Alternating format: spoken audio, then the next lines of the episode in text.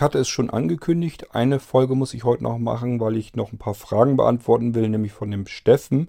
Ähm, den Steffen, der hatte Fragen, die habe ich, glaube ich, aus der Erinnerung schon mal beantwortet, aber sehr unvollständig und eben nur, was mir noch so eingefallen ist, weil ich die E-Mail nicht mehr hatte. Die E-Mail hat er mir zum Glück jetzt nochmal geschickt und deswegen kann ich da jetzt nochmal vernünftig drauf eingehen und das wollte ich dann noch machen. Ich wollte Steffen jetzt keine Antworten schuldig bleiben und bin zu faul zum Tippen, also sprechen wir es einfach in den Podcast rein. So, Steffen, Steffen will jetzt auf der einen Seite will er gerne Snapshot-Lizenz haben, da kümmere ich mich bereits schon drum. Ähm, sobald ich die hier habe, äh, sage ich dir Bescheid und gebe dir die. Ähm, er fragte dann hier, wie das mit der Bezahlung abläuft äh, wirst du dann feststellen, ich mache dir heute noch eine Auftragsbestätigung fertig.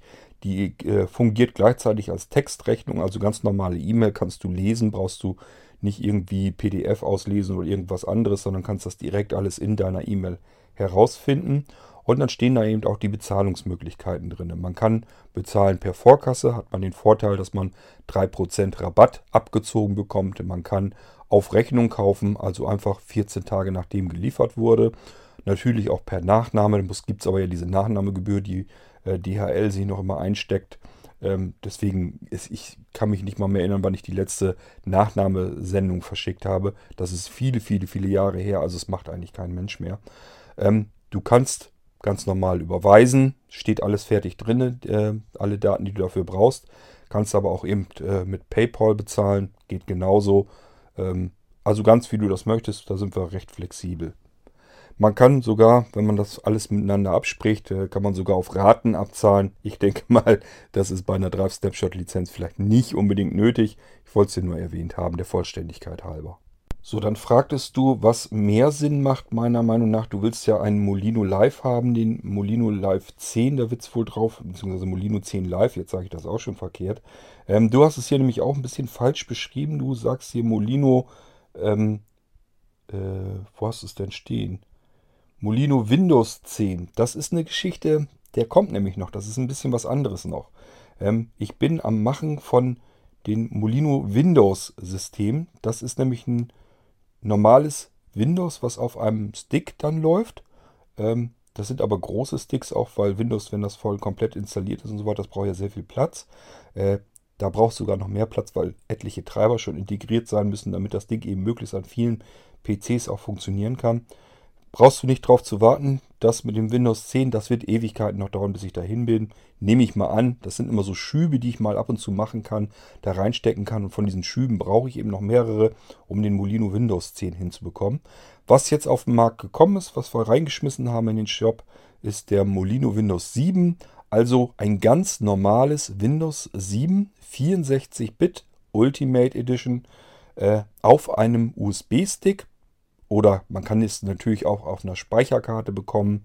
Äh, bloß was da absolut nicht geht, ist ein optischer Datenträger. Das geht auf gar keinen Fall. Also DVD oder sowas, das kannst du alles komplett, äh, komplett knicken. Was geht, ist alles, wo man eben auch drauf schreiben kann. Sprich Festplatte, ähm, Speicherkarte, USB-Stick und sowas alles. Ist alles kein Problem. Da kann man das drauf installieren und einrichten. Ähm, das ist dann auch ein sich normal verhaltendes Windows. Da kann man mit arbeiten. Da kann man Treiber installieren, da kann man Software installieren, da kann man seine Dateien draufpacken. Ähm, ja, und das verhält sich eben wie ein ganz stinknormales Windows. Ähm, klar, kann natürlich passieren, dass wenn du mit dem Ding von Computer zu Computer rennst, dass er an verschiedenen Computern mal irgendeinen Treiber nicht äh, findet, ähm, dass er den nicht gleich installieren kann. Da muss man sich eben drum kümmern. Kann man übers Treibersystem, das kann man gleich mitbestellen, kann man darüber den Treiber nachinstallieren. Das würde dann zum Beispiel gehen. Und dann würde er normalerweise, wenn du jetzt mit dem Stick woanders hingehst, dann wieder weiter, aber du kommst zu diesem PC dann irgendwann zurück, sollte der Treiber ja immer noch installiert sein, den findet er dann wieder, dann sollte es eigentlich gleich wieder funktionieren, dass der Gerätemanager dann sauber ist. Aber man weiß eben nicht, äh, ich habe keine Praxiserfahrung, wenn man jetzt mit dem Ding äh, auf 20 verschiedenen PCs gearbeitet hat und hat bei 20 PCs jeweils immer Treiber installiert, ähm, ob die sich mal nicht mal irgendwann ins Gehege kommen, kann ich dir so nicht genau sagen. Äh, ich hoffe nicht, da habe ich jedenfalls noch keine Praxiserfahrung. Ähm, der Windows 7 ist ja noch relativ neu, der Molino Windows 7. Wenn man den bestellt, äh, im Moment, was gut funktioniert ist, wenn man einfach seinen PC hat, möchte da mal notfalls Weise eben mit einem Windows, ganz normalen Windows drauf arbeiten, dann ist das schon ganz gut. Auch wenn man vielleicht mit zwei, drei verschiedenen PCs arbeitet, sollte das auch noch funktionieren. Aber wenn man möglichst extrem flexiblen, portablen äh, Windows-Stick oder sowas haben will, dann muss man ein Molino Live-System System nehmen. Das ist wieder eine ganz andere Geschichte dann. Ähm, hat natürlich wieder andere Vor- und Nachteile, ist ganz klar. Ähm, Jedenfalls, was du hier meinst, Molino Windows 10, den gibt es noch gar nicht und es ist überhaupt noch nicht abzusehen, wann es den gibt. Den kann ich dir noch nicht mit dienen. Was du meinst, ist aber der Molino 10 Live. Hat, da äh, wird dir auffallen, da steckt nicht das Wort Windows drin. Logisch, ist ein Windows drauf, ist ein Windows 10 drauf, ganz klar. Ist von mir natürlich modifiziert und angepasst, dass das überhaupt alles funktioniert. Ähm, sind auch gleich Programme und sowas alles mit drin. Funktioniert alles, können ganz viele Menschen mitarbeiten. Äh, freuen sich sehr viele, dass sie das Ding haben. Den kannst du auch von einer DVD oder von einer CD-ROM starten. Und CD-ROM, da müsste dir eigentlich schon einen Groschen fallen. Da sagst du, wie passt denn Windows 10 auf eine CD-ROM? Ähm, da bei der Geschichte sowieso angemerkt, ähm, die CD-ROM, da muss man eine mit größerer Speicherkapazität nehmen. Das passt nicht mehr auf einer 650er und ich glaube auch nicht auf einer 700er. Muss man, glaube ich, eine 900er oder so haben, ein Rohling. Ähm, am besten also wirklich auf DVD äh, brennen, das ganze Ding. Ähm, so, und dann kommen wir jetzt endlich zu deiner Frage, nämlich ob das besser ist auf DVD oder auf Stick. Ganz klarer Fall. Äh, die DVD ist immer das Grundsystem, das Kernsystem. Das wird auch am allerwenigsten wenigsten aktualisiert. Da passiert nicht ganz viel. Das ist ein Kernsystem, nur dass dieses System läuft. So ein Grundkram äh, von Software noch mit drauf, aber im Prinzip war es das. Das meiste drumherum, was da alles noch dazukommt, das kann ich nicht auf eine CD oder DVD knallen. Das lädt er sich von einem Speicher nach und kann auch auf dem Speicher dann vernünftig arbeiten. Und das bedeutet, wir brauchen irgendein Speicherlaufwerk, wo man auch drauf schreiben kann und was ein bisschen mehr Platz vor allem bietet. Ähm, das heißt, wir brauchen entweder einen USB-Stick oder auch wieder eine Speicherkarte. Geht auch auf Festplatte, alles kein Problem, das klappt dann. So, äh, jetzt brauchst du dir aber keinen Gedanken zu machen, wenn du jetzt das Ding vielleicht doch lieber auf DVD mal hättest ist überhaupt kein Problem. Ist auf dem ähm, Speicherstick. Das sind nämlich alles Premium-Versionen. Die Premium-Version, da hast du äh, alle Updates, die dann mal kommen könnten. Da kannst du dann drankommen. Die würden dann nichts extra kosten.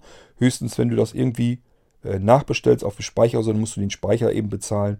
Ähm, aber äh, äh, prinzipiell das Update an sich, das kostet dich dann nichts.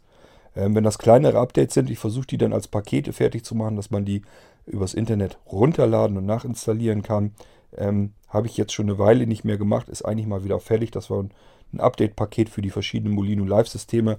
Hat natürlich im Moment keinen Zweck, ich habe da keine Zeit dazu, das zu schaffen. Ich kriege nicht alles hin. Äh, die Molinos sind alle im Einsatz, die laufen. Das sind, es sind mehr so, ist mehr so Kleinkram, der immer aktualisiert wird. Aber klar, tut sich natürlich was. Aber an dem Kernsystem dieser ISO-Datei, an, die äh, an der du interessiert bist, da tut sich äh, ganz, ganz wenig. Der Molino Windows, äh, der Molino 7 Live zum Beispiel, ich weiß gar nicht, der ist mehrere Jahre so im Einsatz. Da hat sich an der ISO-Datei bisher gar nichts mehr verändert. Ähm, der Molino 8 eigentlich auch nicht ganz viel. Der Molino 10, da habe ich jetzt die letzte Zeit hauptsächlich dran rumgedoktert. Und irgendwann ist jetzt Molino 7 wieder dran. Am Molino 8 wollte ich gar nicht mehr so wahnsinnig viel arbeiten. Mit dem 8er System arbeitet sowieso, glaube ich, kaum einer. Wenn, dann nimmt man entweder äh, den Molino 7 Live oder den Molino 10 Live. Molino 10 Live gibt es als 32-Bit und als 64-Bit. 64-Bit alleine gibt es aber nicht. Das heißt, wer ein Molino 10 Live 64-Bit haben möchte, der muss ein Molino 10 Live 32-Bit haben oder bestellen und kann dann den 64-Bit relativ kostengünstig noch dazu bestellen. Der ist dann preisreduziert, einfach als Dankeschön für die Leute, die schon einen Molino 10 haben. Die äh, können das dann relativ günstig dann nachbekommen. Ähm, das ist dann kein Problem mehr. Und ansonsten kann man eben den Molino 10 live gleich fertig bestellen mit 32-Bit und 64-Bit drauf. Warum mache ich das so? Ganz einfach, mit dem 64-Bit Molino habe ich so ein bisschen Angst, dass man vielleicht mal hier und da eine Inkompatibilität hat. So hat man dann immer noch das 32-Bit-System, damit man wirklich mit beiden zusammen an möglichst viele Computersysteme kommt. Das macht am wenigsten Arbeit. Und äh, deswegen habe ich gesagt, ich möchte ganz gerne, dass die Leute entweder beides haben oder nur das 32-Bit, aber nicht nur das 64-Bit, das möchte ich nicht gerne.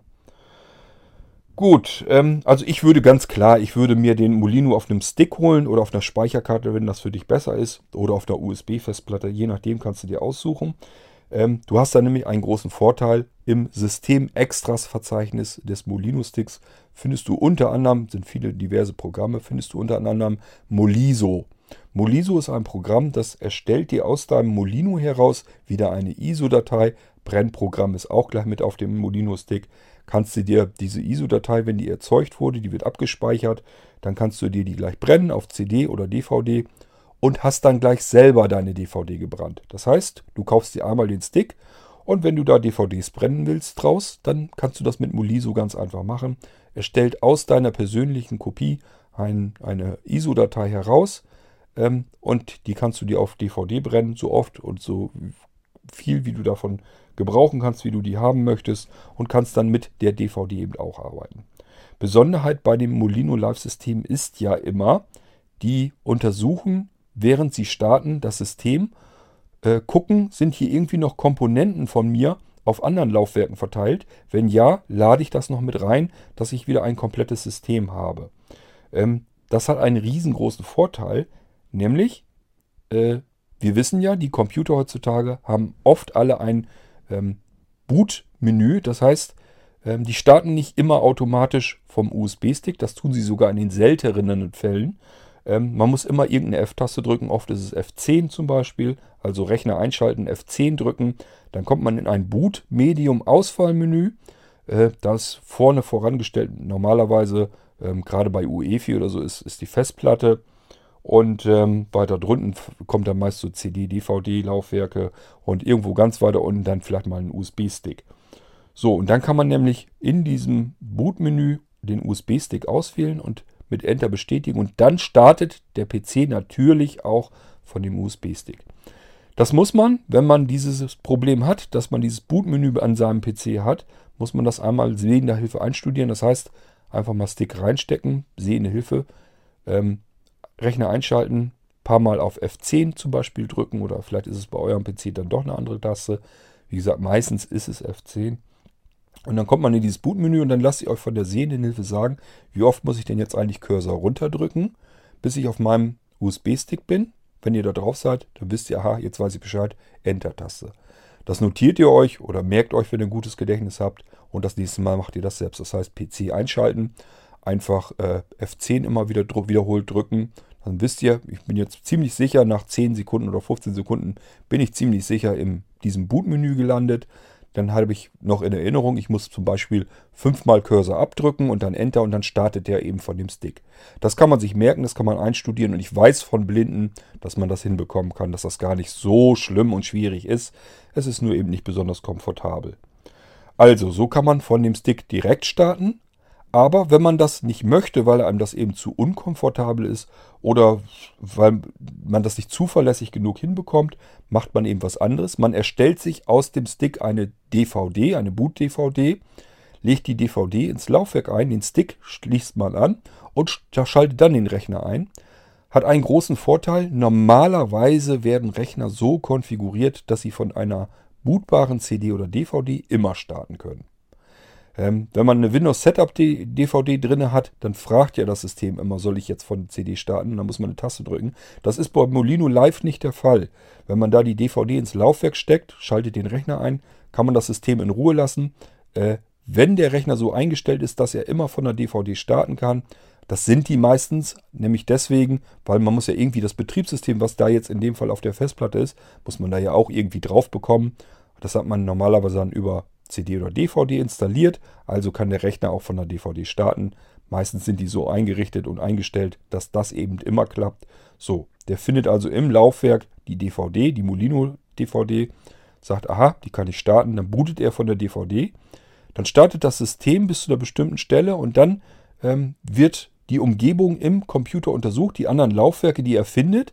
Und dann findet er nämlich auch seinen USB-Stick, der ist ja immer noch eingesteckt und erkennt, aha, da sind meine restlichen Komponenten und holt sich die Einstellung, die, die, die du vielleicht verändert hast, ähm, holt er sich darüber, importiert die und äh, richtet sich nach diesen Einstellungen, kann auch äh, ähm, Programme nachladen, die du so markiert hast, dass der Molino die eben automatisch mit laden und starten soll.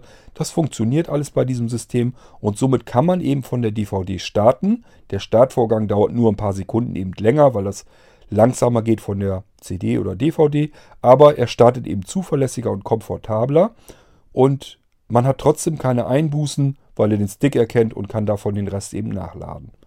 Also würde ich dir ganz klar raten, Stick, weil erstens du hast Premium, sprich, wenn da jetzt interessante, für dich interessante Updates kommen, kannst du die kostenlos bekommen.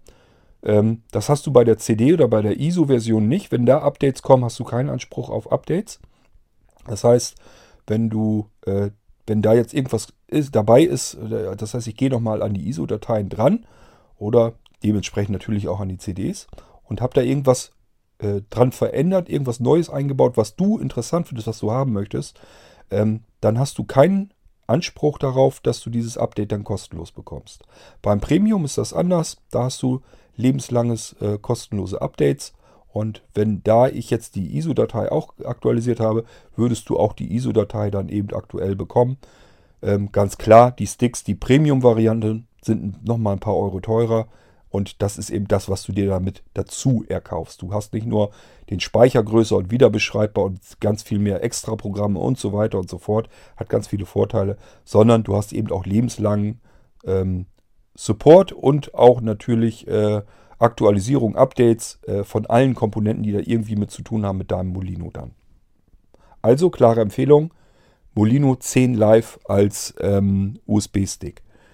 Wenn du 32-Bit haben möchtest, reicht der 2G, also ein USB-Stick mit 2 GB Speicher.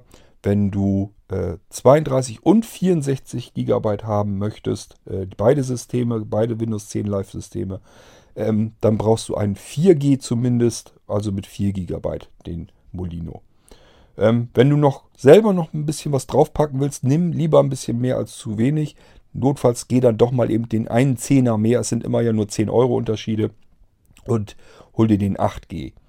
Ähm, und äh, ja, wenn du vorhast, dass du eventuell sichern können möchtest und die Sicherungen sollen dann auch noch alle auf eine Festplatte, auf eine USB-Festplatte und du möchtest da vielleicht auch ganz gerne das Molino-System gleich mit drauf haben, gibt es auch. Dann nimmst du eben den Molino Live nicht als Stick, nicht als DVD, nicht als Speicherkarte, sondern eben als externe USB-Festplatte. Und dann kannst du, hast du den Vorteil, du kannst direkt von dieser USB-Festplatte deinen Computer booten. Da wird das Molino Live-System ganz normal gestartet.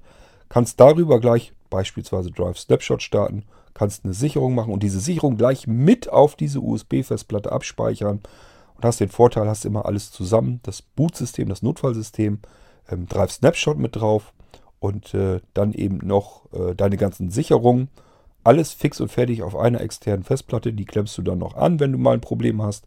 Hast gleich, kannst den Rechner davon starten, hast alles gleich da, wo es hingehört, kannst sofort loslegen und kontrolliert dein PC wieder aus dieser Sicherung wiederherstellen. Nächste Frage war, wenn du dann einen PC hast und der kann nicht mehr selber starten, da ist also irgendwie entweder gar kein Betriebssystem drauf oder das ist defekt, wie verhält sich das dann mit dem eingesteckten Molino-Stick oder der DVD? Startet der PC dann davon? Ähm, prinzipiell, alle PCs sind ADAS. Das heißt, das Bootverhalten hängt vom PC ab. Da hat der Molino keinen Einfluss drauf. Ähm, er ist nur startbar. Der Stick ist startbar, die DVD ist startbar. Wenn dein Computer von einem solchen äh, Medium starten kann, dann wird er davon auch starten und kann das dann ähm, ja, davon hochfahren, das System, und kann da, dann kannst du damit arbeiten. Ähm, prinzipiell ist es tatsächlich so, wenn der PC nicht von einem System starten kann, da hängt aber ein bisschen was anderes mit zusammen, dann startet er automatisch sofort von der DVD oder von dem Stick sowieso. DVD hatte ich ja eben schon erklärt, erklärt geht sowieso meistens vor der Festplatte, sollte das eigentlich so eingestellt sein, wenn man das mal anständig gemacht hat. Und äh, dann kannst du sowieso von der DVD starten. Egal, ob der PC jetzt noch selber von alleine starten würde oder nicht, würde dann gehen. Ähm, wenn er jetzt nicht startet selber und du hast den USB-Stick drin und du fragst dich dann, äh, würde er davon automatisch starten? Das hängt davon ab, was passiert ist. Wenn du keine Festplatte drin hast, klar, dann hat er nichts anderes zum Starten, dann startet er notfalls eben von dem USB-Stick direkt ohne dein Zutun. Hast du eine Festplatte drin, ist aber gar nicht eingerichtet, ist gar nicht als bootbar aktiviert worden, ist gar kein Betriebssystem drauf, gleiches Spiel würde er sagen, hiervon kann ich ja eh nicht starten. Ich habe als nächstes einen USB-Stick, davon kann ich starten, also starte ich davon. Ähm, nächste Situation, äh, Festplatte ist bootbar, hast du aber irgendwie scheinbar formatiert, das ist aber noch als bootbar aktiviert, dann ist das ähm, UEFI BIOS dumm, sagt dann einfach, hier ist eine Festplatte, da kann ich von starten. Also übergebe ich jetzt an diesen Bootblock der Festplatte, dann würde er deinen Stick ignorieren, wenn der in der Reihenfolge als nächstes käme, weil er kann ja scheinbar von der Festplatte starten, wird aber mit einer Fehlermeldung hängen bleiben, weil ist ja kein Betriebssystem drauf. Ähm, Gleiches, wenn du ein Windows natürlich drauf hast, aber das Windows ist irgendwie gecrashed, das läuft nicht mehr richtig, startet nicht mehr. Gleiches Spiel. Die Festplatte selber ist als Boottable aktiviert. Ähm, das reicht dem UEFI BIOS völlig aus, um den Bootvorgang an deine Festplatte weiter zu übertragen. Äh, sobald die als bootbar aktiviert ist, ähm, ist das für das UEFI gegessen. In dem Moment sagt das UEFI, diese Festplatte ist das nächste, was ich in der Reihenfolge habe, was hier bootbare, bootbar ist in meinem System. Also übergebe ich den Bootprozess an die Festplatte. Was dann da passiert, das ist eine andere Geschichte. Ab da ist der Molino-Stick außen vor. Habe ich dir eben gesagt, musst du dann über ein Boot-Auswahlmenü deines BIOS, deines UEFI BIOS, ähm, draufgehen, eben wie beispielsweise mit Taste F10. Ansonsten immer probieren, einfach DVD brennen, oben reinpacken ins Laufwerk, davon starten lassen, fertig ist die Lauge und dann startet der PC normalerweise immer komplett automatisch direkt und ohne dann Zutun von, Zutun von der DVD, lädt sich den Rest dann eben vom Stick dann nach. Dann fragst du, gibt es das Windows bei mir, das 10er in 32 oder in 64 Bit? Sowohl als auch. Ähm, aber wie gesagt, wichtig ist, dass du verstehst, das ist kein ganz normales Windows. Ein normales Windows würde nicht auf eine CD und übrigens auch nicht auf deine DVD passen. Dass Windows die Installationsdateien auf einer DVD passen, liegt nur daran, weil das stark äh, komprimiert ist. Musst du dir mal angucken, was dein Windows-System bei dir auf deiner Festplatte an Speicher verbraucht. Das würde gar nicht auf eine DVD passen. Ähm, das Live-System ist also stark abgespeckt. Da ist alles weggelassen, was man äh, für ein Notfallsystem überhaupt nicht braucht, für ein Live-System. Und es ist deswegen auch kompakt, weil es würde anders gar nicht funktionieren. Denn das startet nicht von deinem USB-Stick, es startet auch nicht wirklich von der DVD, sondern da passiert beim Bootvorgang folgendes. Ähm, es wird ein Speicherbereich aus, deiner, aus deinem Arbeitsspeicher, RAM, äh, dem RAM, wird ein Speicherbereich abgetrennt, reserviert und da wird ein virtuelles Laufwerk draus gemacht, ein virtuelles Festplattenlaufwerk. Dann wird ein Image, das eben auf dem Molino drauf ist, das ist das ganze System, das Kernsystem drin. Dieses Image wird in diesen Speicherbereich, in das virtuelle Laufwerk in deinem Arbeitsspeicher dekomprimiert, wird da also hineingepackt. Und wenn das dekomprimiert ist, dann wird dieses virtuelle Speicherlaufwerk bootbar gemacht und der weitere Bootvorgang wird an dieses virtuelle Laufwerk übergeben. So, und dann startet das Betriebssystem eben aus diesem Arbeitsspeicher, aus dem virtuellen Arbeitsspeicher.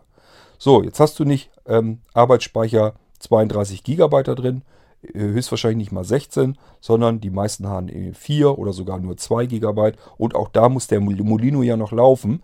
Du brauchst aber auf der einen Seite natürlich Arbeitsspeicher und auf der anderen Seite habe ich dir eben erklärt, äh, der Molino muss sich was abzwacken von dem Arbeitsspeicher. Der steht auch als Arbeitsspeicher selbst dann gar nicht mehr zur Verfügung.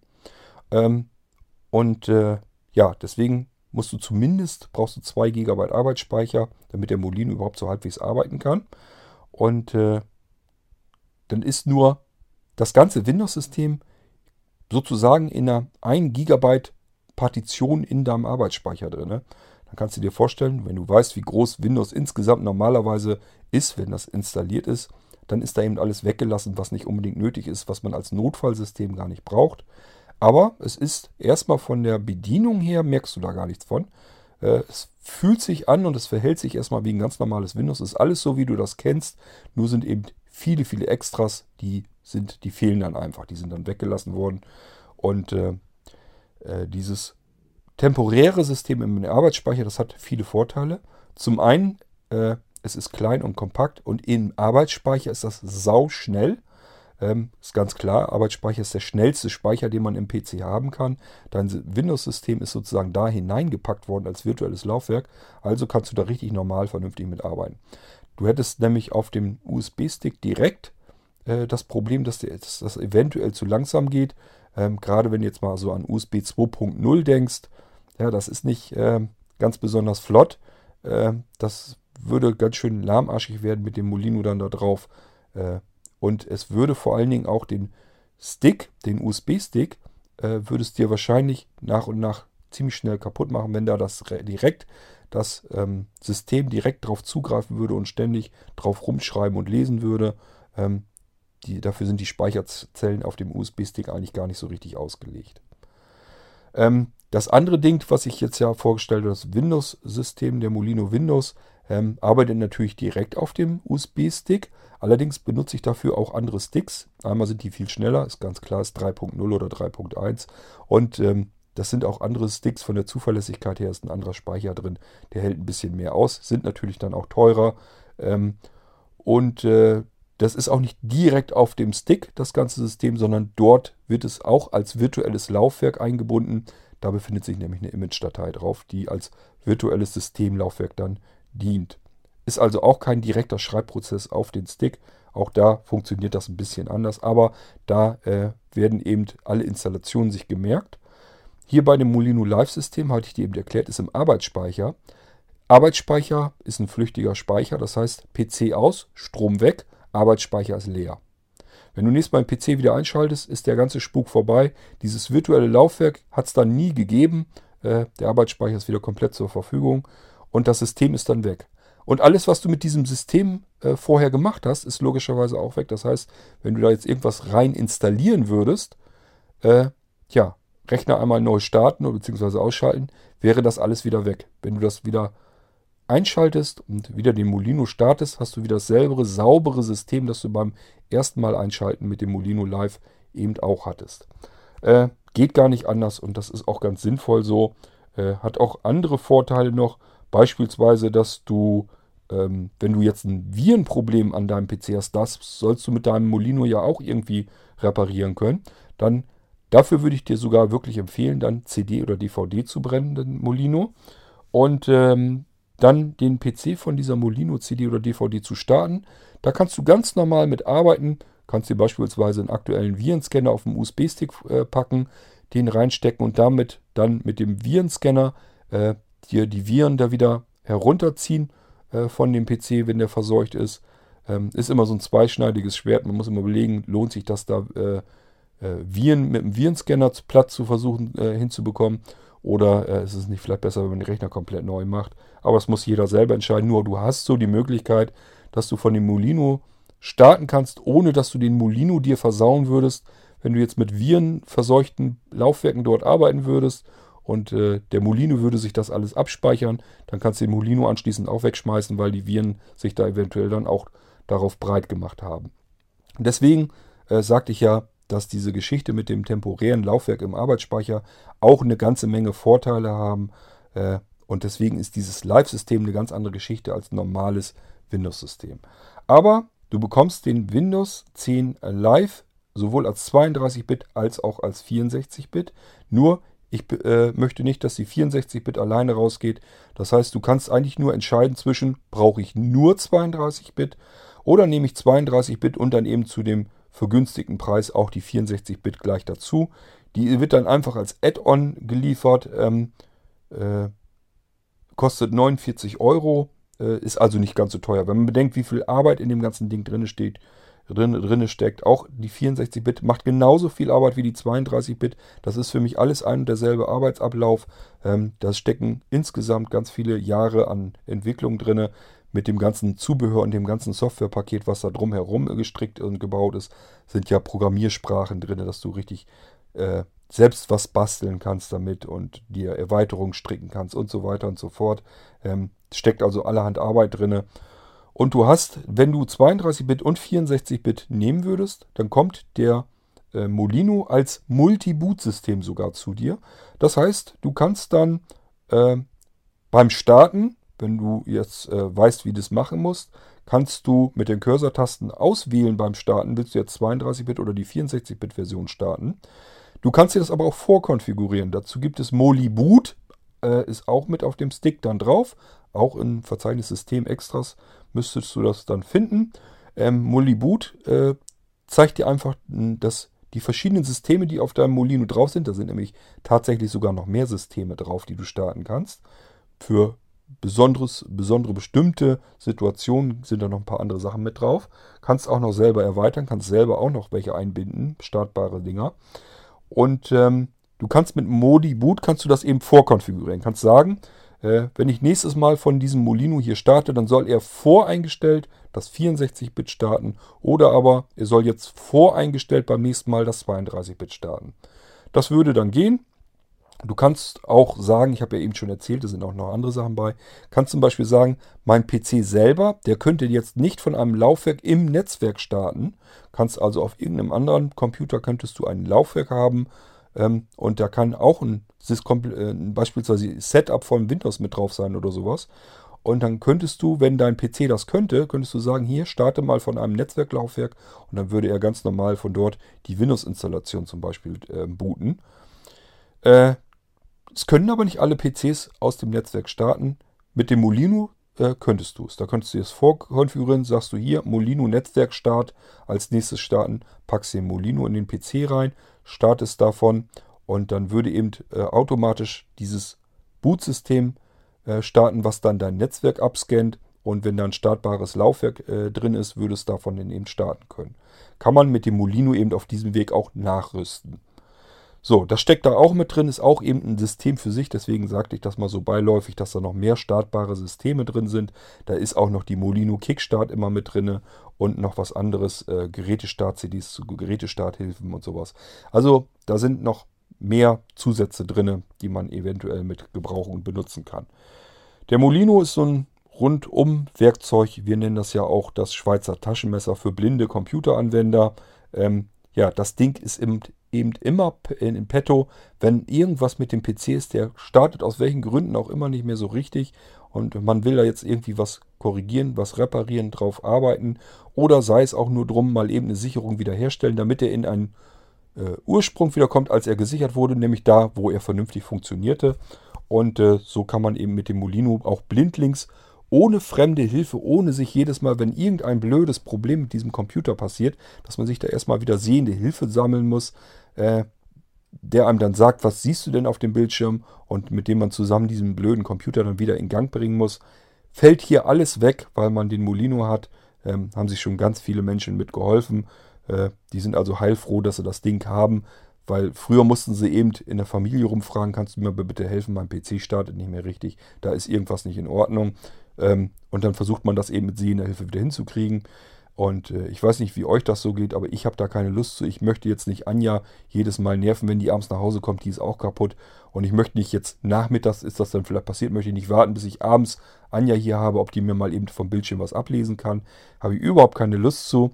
Äh, und deswegen äh, ist das mit dem Molino einfach eine total feine Sache kann ich den Rechner, wenn er nicht mehr startet, vom Molino starten, kann erstmal schauen, was ist denn los, was ist denn hier überhaupt passiert, sind alle Laufwerke da, äh, klappt das eigentlich, müsste das eigentlich alles funktionieren?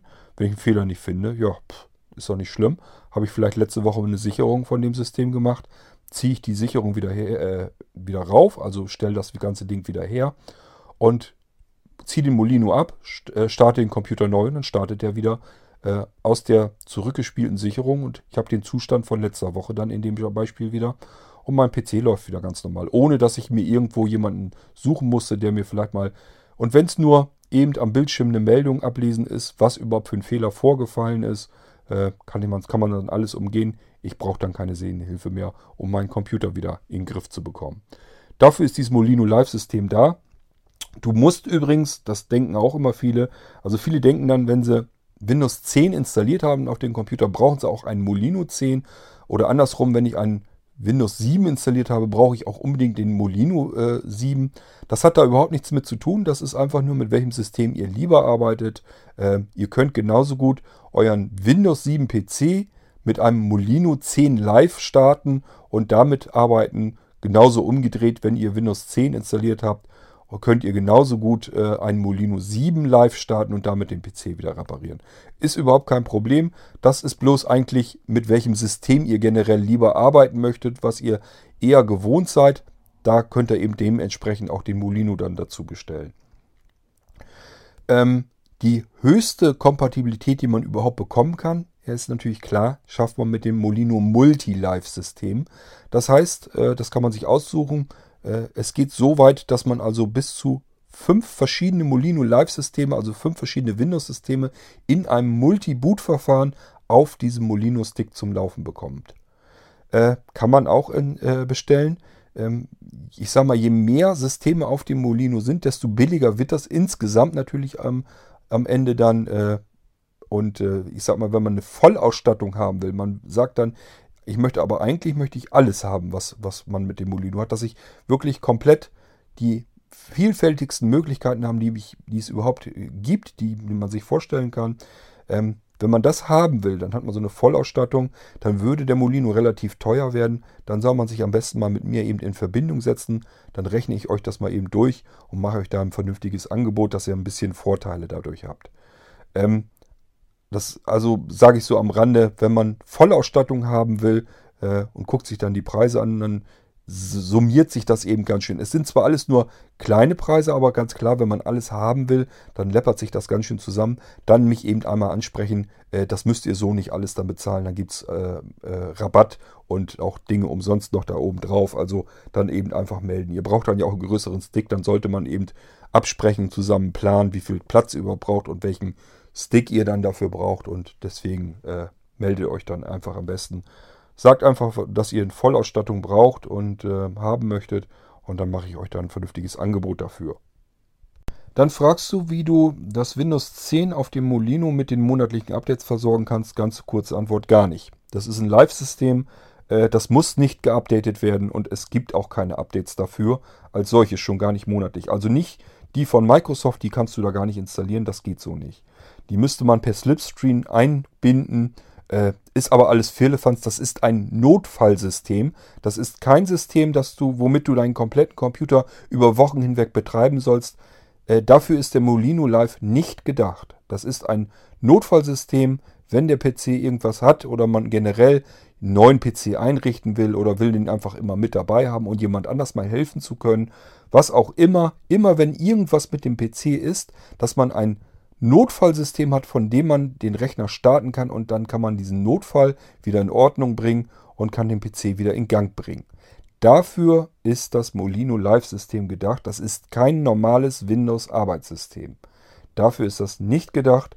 Wenn man sowas sucht, dann musst du, wenn du Windows 10 haben willst, noch eine ganze Weile warten, bis ich eventuell irgendwann einmal in absehbarer Zeit den Molino Windows 10 fertig habe.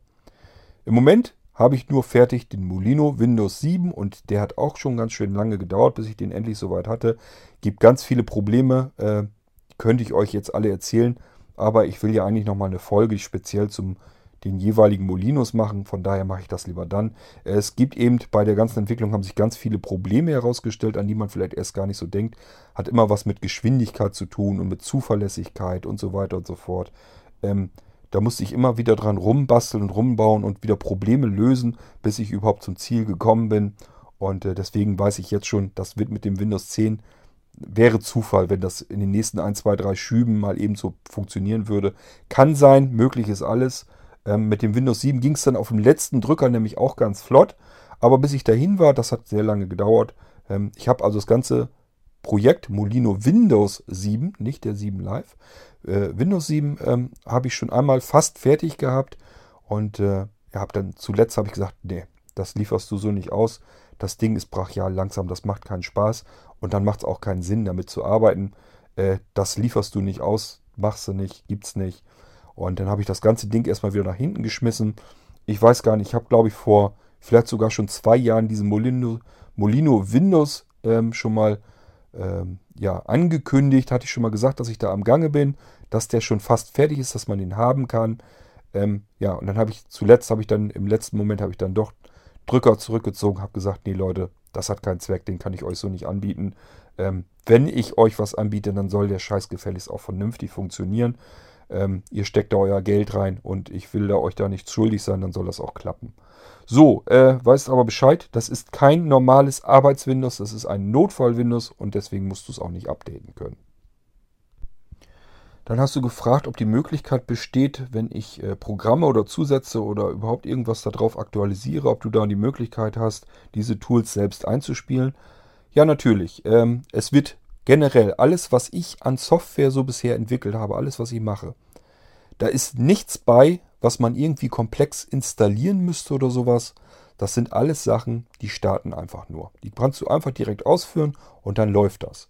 Ich halte da nicht viel von, dass man den ganzen Krempel tief ins System installieren muss.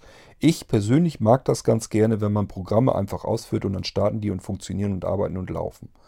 Ähm, haben mir natürlich im Laufe der Jahre und Jahrzehnte auch verschiedene Taktiken entwickelt, dass man auch Dinge in portable Geschichten reinbekommt, die man normalerweise über Installation löst, beispielsweise Zuordnung von Dateiendungen oder sowas.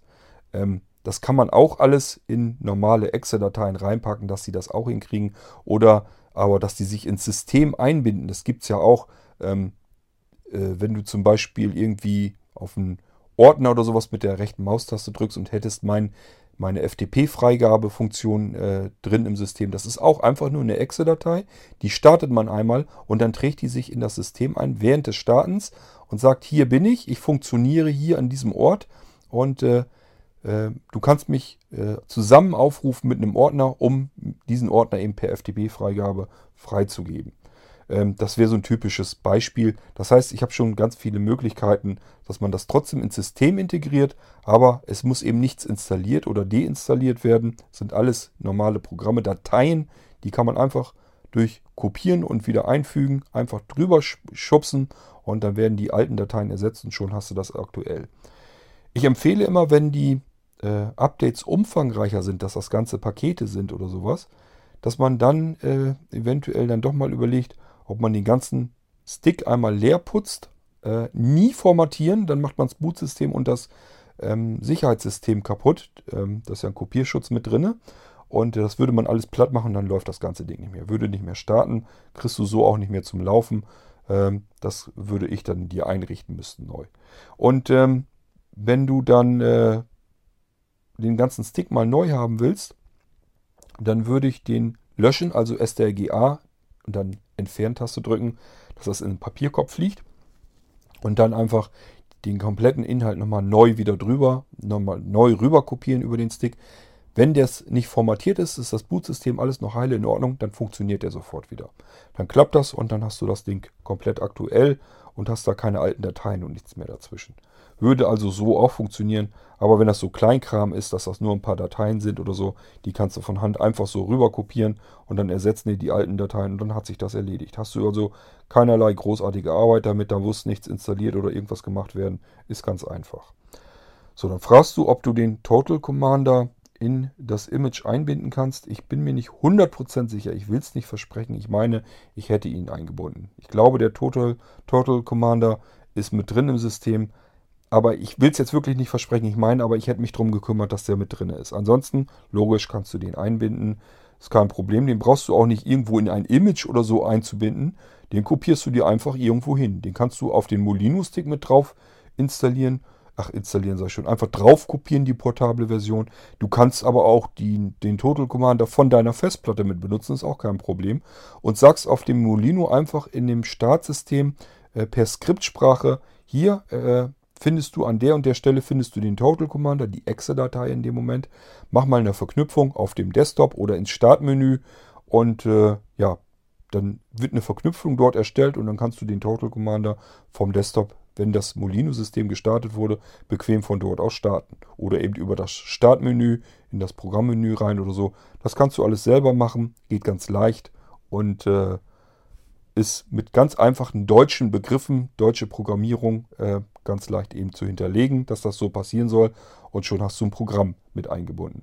Wenn du möchtest, dass der Total Commander gleich mit gestartet wird, geht auch. Musst du nur die Exe-Datei ein bisschen umbenennen und schon ist das Ding erledigt. Ähm, der Molino kann automatisch Sachen finden auf den Laufwerken. Äh, und wenn, die, wenn der Dateiname umbenannt ist, nämlich mit irgendwas .molino.exe, äh, dann findet das Molino-System diese Datei und weiß, aha, das ist eine Datei, die soll ich wohl scheinbar mit automatisch ausführen beim Starten und schon hast du äh, einen komplett automatisch gestarteten Total Commander damit drin. Das heißt, du würdest dir dann den Total Commander einfach mit auf den Stick packen, ins Hauptverzeichnis mit rein, würdest die Total Commander, äh, ich weiß gar nicht mehr, wie die jetzt die Echse heißt, die Echse umbenennen, einfach nur, dass äh, am Ende nochmal Punkt Molino steht und schon würde das Molino-System das Ding finden und starten. Äh, da steht natürlich dann alles in der Dokumentation drin. Die ist mittlerweile ganz schön lang geworden. Ich weiß, die ist nicht schön zu lesen, weil die halt ewig lang ist und man sich die Sachen da raussuchen muss und rausfummeln. Aber wir haben ja auch noch die Molino Mailingliste. Das heißt, wenn man solche Fragen hat, am besten in der Molino Mailingliste fragen. Und äh, meistens helfen einen auch dann schon andere. Da bin ich gar nicht mal unbedingt derjenige, der dann gleich als erstes helfen muss. Das ist das Schöne an unseren Molino-Anwendern, die helfen sich auch größtenteils gegenseitig. Ich habe sogar jemanden, äh, den Ralf, der hat mal gesagt, wenn da irgendwer ist, der mal ein bisschen Startschwierigkeiten hat oder Hilfe braucht, kann mich auch gerne anrufen, helfe ich denen am Telefon. So sind die Leute bei uns, die Anwender, und dann macht das auch nämlich Spaß, äh, für dieses Molino-System weiter zu arbeiten, wenn man weiß, man hat so ein bisschen Leute im Rücken, die auch mal sich um die Einsteiger dann wieder kümmern können. Dann macht das Ganze auch viel mehr Spaß, wenn da so ein bisschen Community-Gedanke hinter sitzt. Äh, als wenn ich das jetzt wirklich immer nur alleine davor hocke, schmeiß das raus, bekomme keine Rückmeldung und niemand kümmert sich da weiter drum. Dann ist das so ein, so ein kaltes, stures Arbeiten an dem System. Dann hätte ich da schon längst den Mut verloren, hätte gar keinen Bock mehr dazu gehabt. So, was hast du denn noch Schönes an Fragen? Ähm, Achso, vom Nachladen von Modulen oder Programmen habe ich dir jetzt eben erklärt. Damit ist nichts anderes gemeint, dass du Programme an einer bestimmten Stelle äh, einpacken kannst. Dann kann das in das System integriert werden. Das heißt, werden dann einfach nur in die jeweiligen Verzeichnisse wieder reinkopiert. Das geht. Aber du kannst eben durch Umbenennen des Dateinamens in .molino. irgendwas, kann dann der Dateiname wieder sein, kann der eben automatisch mit gestartet werden. Das kann auch ja sein, dass du dir irgendwelche Passwörter oder irgendwas in eine Textdatei abspeicherst, möchtest die gleich mit gestartet haben.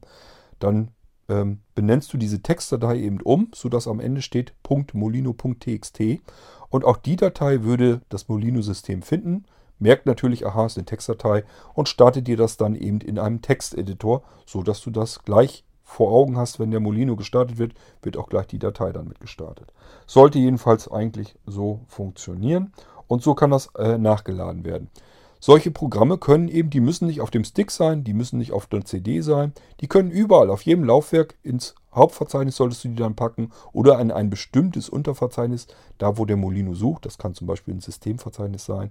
Ähm, wenn du da eine Datei hast, die am Ende mit Punkt Molino Punkt und dann die Dateiendung äh, benannt ist, dann findet das Molino-System die und startet das Ganze dann automatisch, beziehungsweise führt es aus. Können halt eben auch andere Dateien sein. Ähm, das meinte ich mit diesem Nachladen oder beziehungsweise die Programme dann automatisch starten lassen. Das funktioniert dann eben alles. Genauso kannst du natürlich auch eigene Programme erstellen in Form von Skripten. Du kannst also beim Starten sagen, mach dies, mach das, mach das, mach dies. Dann warte mal eben ein paar Sekunden und dann mach dies nochmal und mach das nochmal. Da ist ganz normale deutsche Sprache. Das heißt, du kannst dann wirklich schreiben, kopiere und dann von A nach B oder eben starte und dann den Pfad zu der Datei, die du starten willst oder äh, schließe Fenster, schließe Programm, äh, beende irgendwas. Ähm, das geht dann alles ganz normale deutsche Begriffe und so kannst du dir die deutsche Skriptsprache da vorstellen. Das kannst du alles so hinterlegen. Kannst du einmal so machen, dass du eine Exe-Datei ausführst und dann verhält die sich so, wie du sie programmiert hast über diese Skriptsprache. Oder kannst auch sagen, wenn der Molino gestartet wird, dann soll er sich automatisch dein Skript schnappen und das ebenfalls beim Starten mit ausführen und dann macht er eben das, was du ihm da beauftragt hast. Und das kann eben auch sein, dass du sagst, mach mal eine Verknüpfung von meinem Lieblingsprogramm auf den Desktop, ins Startmenü, äh, ins Programmmenü oder sonst irgendwo hin. Ist damit alles möglich, ist da eben mit integriert, muss man sich nur mit befassen. Ist nicht unbedingt so einfach, weil die Möglichkeiten sehr vielfältig sind. Ist ein sehr mächtiges Werkzeug, ist im Laufe der Jahrzehnte eben ein bisschen was zusammengekommen. Aber hast eben auch alle Möglichkeiten zur Verfügung, die man so gebrauchen kann und mit denen man sich ganz nette Geschichten mitbasteln kann. Ich habe schon gehört, habe ich hier schon mal im Podcast schon mal erzählt, ich weiß nicht, ob ich den Leuten das so abnehmen soll kann es mir fast so nicht vorstellen. Aber ich habe auch schon mal zu hören bekommen, ich arbeite eigentlich lieber mit dem Molino Windows als mit dem originalen Windows. Mag sein, keine Ahnung. Ich weiß nicht, ob man mir damit nur ein Kompliment machen wollte oder ob das wirklich jemand ernsthaft gesagt hat. Ähm, ich gebe das nur mal gerne so weiter. Scheint also so, als wenn man mit diesem System ganz gern und ganz gut arbeiten kann. Dann sagst du, du brauchst nur den NVDA, du hast keinen Sehrest mehr, du brauchst keine Vergrößerung, du brauchst keine Invertierung, du brauchst keinen vergrößerten Mauspfeil. Ähm, braucht dich beim, und dann, ja genau, erstmal das, äh, dann fragst du, ob man das auch hinterher alles deaktivieren und ausschalten kann, sodass du eben nur den NVDA laufen hast. Ähm, erstmal positive Nachricht für dich. Im Molino 10 Live-System wird gar nichts anderes gestartet, wird nur der NVDA gestartet. Da ist es andersherum, habe ich das da gestrickt. Das heißt, wenn man da eine Vergrößerung braucht oder einen größeren Mausfall oder eine Invertierung, müsste man sich die einbauen, dass die mitgestartet wird. Somit hast du jetzt den Vorteil, du brauchst nur den NVDA. Genau das ist das Einzige, was gestartet wird auf dem Molino Live an Hilfsmitteln. Somit brauchst du dich da weiter überhaupt nicht mit zu befassen. Kannst ganz normal den NVDA benutzen. Wenn du den NVDA erneuern willst, kein Problem, packst du einfach äh, eine neue Version als portable Version äh, dort in das NVDA-Verzeichnis, was auf dem Molino-Stick dann eben schon mit drauf ist und dann startet er da. Ich habe das System so gebaut, wenn du von einer CD oder einer DVD startest, da ist natürlich auch ein NVDA drin. Das veraltert aber ja mit der Zeit und auf einer CD oder DVD kannst du es nicht mal eben auswechseln. Es ist also so gebaut, Molino Live startet von CD, startet den NVDA darüber, der auf der CD mit drauf ist. Das ist ja eine alte Version. Dann äh, wenn er, kannst du in, äh, in der Auto Run Inf kannst du konfigurieren, hier ist mein neuer NVDA. Äh, da ist nämlich schon ein Pfad hingelegt auf den Stick, da ist nämlich auch nochmal ein NVDA drauf. So, und dann findet das Live-System auf der CD, findet das dann diesen Pfad, guckt danach, aha, stimmt, da ist ein NVDA drin, hast recht. Dann macht es folgendes, es beendet den schon laufenden NVDA, den er vorher von der CD gestartet hat und startet dann den NVDA von diesem anderen Pfad. Eben, wenn du nichts dran veränderst, vom Molino Stick. Kannst aber genauso gut sagen, ich habe ja meinen NVDA schon auf Laufwerk C auf der Festplatte, nimm den doch einfach. Der hat meine Erweiterung schon, meine Lizenzen gleich schon mit drin. Brauche ich mich um gar nichts weiter zu kümmern. Ist überhaupt kein Problem, musst du nur äh, den Pfad konfigurieren. Sagst einfach hier unter C äh, Programme, ist schon ein NVDA-Verzeichnis. Schnapp dir da den NVDA und starte mir den. Geht auch. Kannst du einfach so mit einbinden. Dann würde die CD den NVDA starten äh, von seiner CD, den alten, die alte Version. Würde dann sehen, aha, ich habe hier noch einen Pfad äh, übermittelt bekommen äh, mit dem NVDA auf der Festplatte. Da soll wohl auch eins drauf sein. Guck dann nach. Oh ja, stimmt, hier ist auch ein NVDA drauf. Dann kann ich ja den, den ich eben gestartet habe, den alten, beenden und dann startet er deinen von deiner Festplatte. Nur weil du ihm den Pfad übermittelt hast, hast du in Autorun Inf eingetragen. Da ist noch ein NVDA auf der Festplatte. Schnappt dir das Ding und schon kann der Molino dann sich das wegnehmen. Funktioniert also auch und äh, somit hast du mal so ein bisschen Eindruck, was du da eigentlich alles mitmachen kannst. Ähm, die Lizenz für Snapshot sagst du dann, äh, ob ich dir die gleich mit raufspiele oder ob, er, ob du dir die später selbst äh, mit draufpacken kannst. Du kannst sie mit draufpacken. Ähm, die musst du gar nicht integrieren in Drive Snapshot. Das empfehle ich gar nicht. Du kannst dir ganz einfach ein Verzeichnis auf deinem Molino-Stick machen. Einfach so ins Hauptverzeichnis rein. Packst dir da eine aktuelle Snapshot-Exe rein. Da ist ja schon eine drauf, aber das ist wahrscheinlich dann wieder nicht die aktuelle Version. Das kann gut sein packst dir die Version, die du haben willst, packst sie da in ein Verzeichnis mit deiner Lizenz hinein und dann kannst du von dort ganz normal die Snapshot-Exe starten. Ist überhaupt kein Problem. Kannst du die natürlich auch wieder auf den Desktop selber verknüpfen.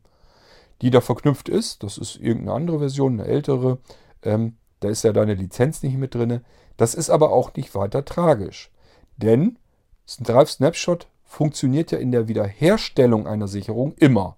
Da, braucht, da brauchst du keine Lizenz dafür zu haben. Die muss gar nicht sein auf dem Molino. Ich hatte dir erzählt, das Ding ist als Notfallsystem gedacht. Das heißt, du hast schon mal eine Sicherung von deinem laufenden System gemacht.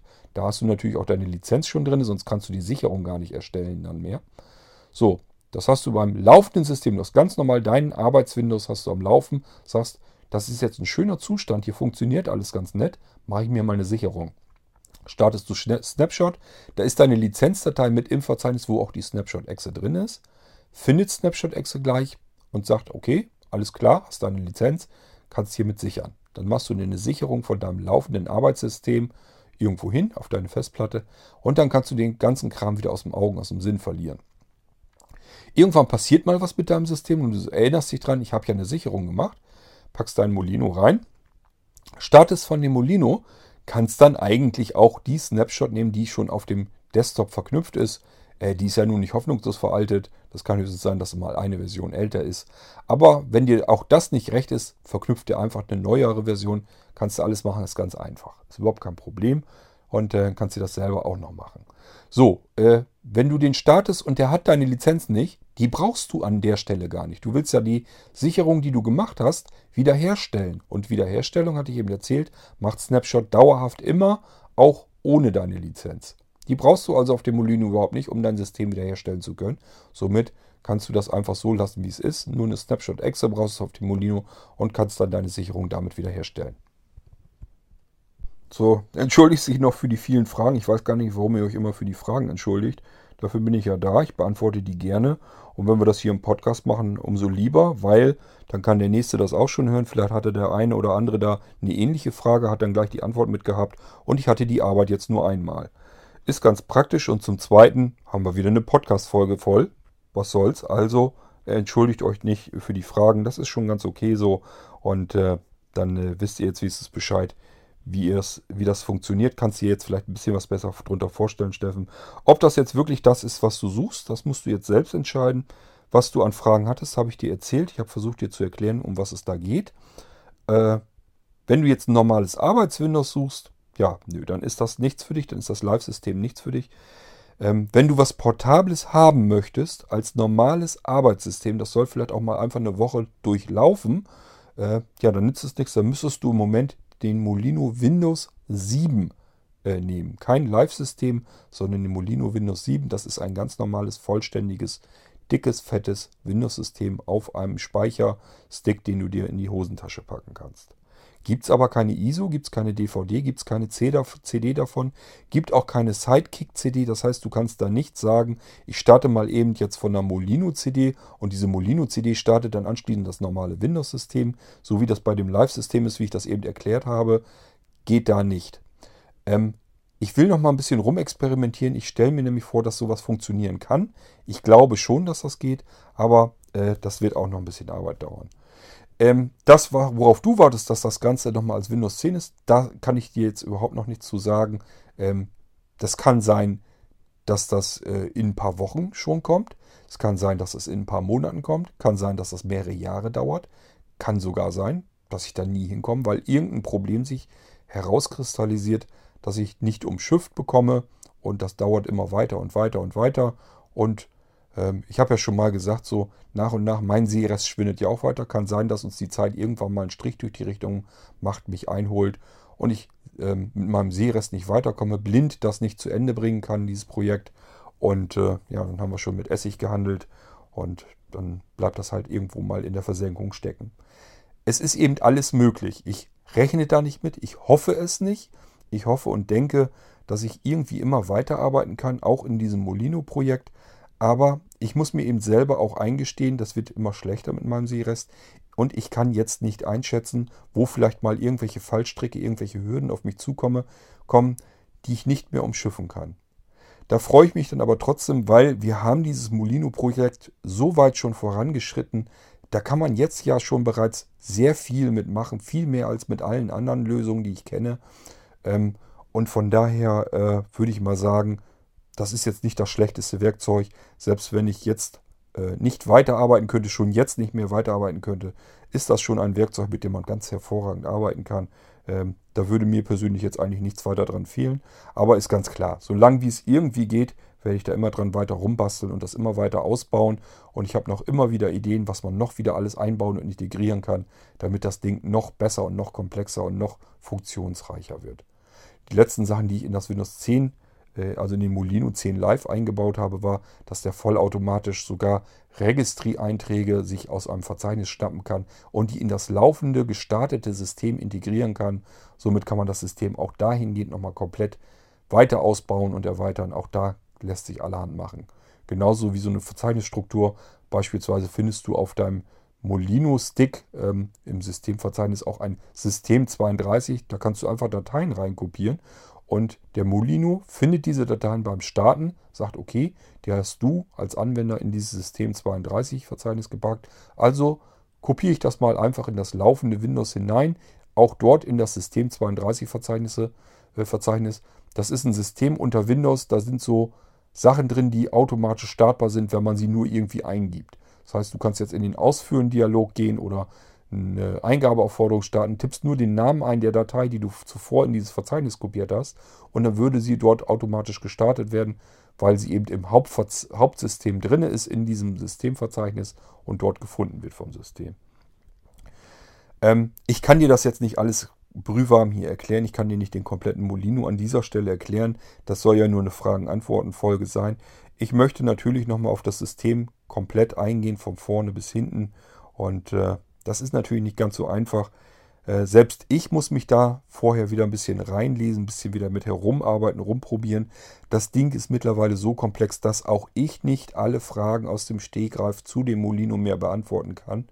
Äh, da sind ja Sachen brei dazwischen. Da habe ich vielleicht mal vor fünf, sechs, sieben Jahren oder so mal dran gearbeitet.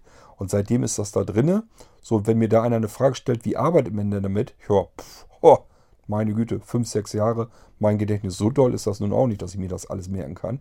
Äh, muss ich selber ausprobieren, weiß ich nicht.